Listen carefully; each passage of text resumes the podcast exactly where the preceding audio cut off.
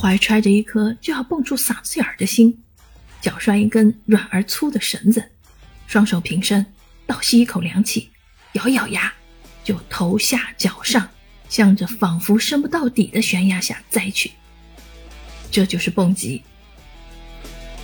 蹦极是首部以长篇小说形式展现我国外交宏伟实践的优秀文学作品，以栩栩如生的故事和身临其境的细节，向读者诠释了构建人类命运共同体的深刻内涵。本书的作者杨幽明，笔名庐山，他的身份挺特别，前驻赞比亚、驻特立尼达和多巴哥大使，有三十七年的外交官生涯。前段时间。外交部发言人赵立坚在微博上说，自己看一本小说，差点把自个儿看哭了。这部名为《蹦极》的小说，豆瓣评分八点七，首部以中国外交官为题材的长篇小说。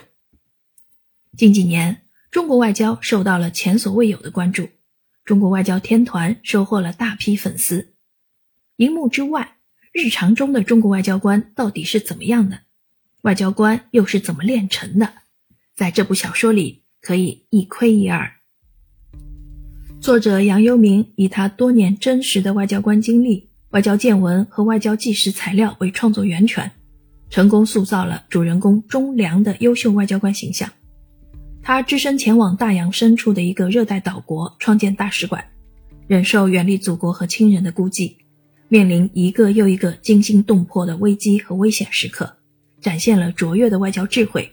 圆满完成了祖国所交付的一系列光荣外交任务，成功赢得驻在国政府及人民的有力支持和坚定友谊，彰显了我国的光辉世界形象。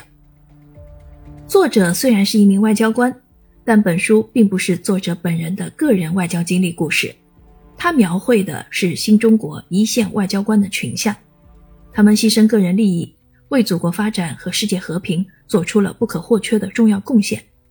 正所谓。哪有什么岁月静好，不过是有人替你负重前行。大部分人看到或想象的外交官，可能是光鲜亮丽、觥筹交错。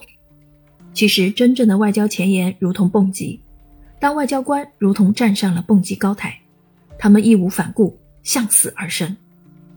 本书故事悬念迭起，代入感极强，可读性极强，还有丰富的外交知识干货。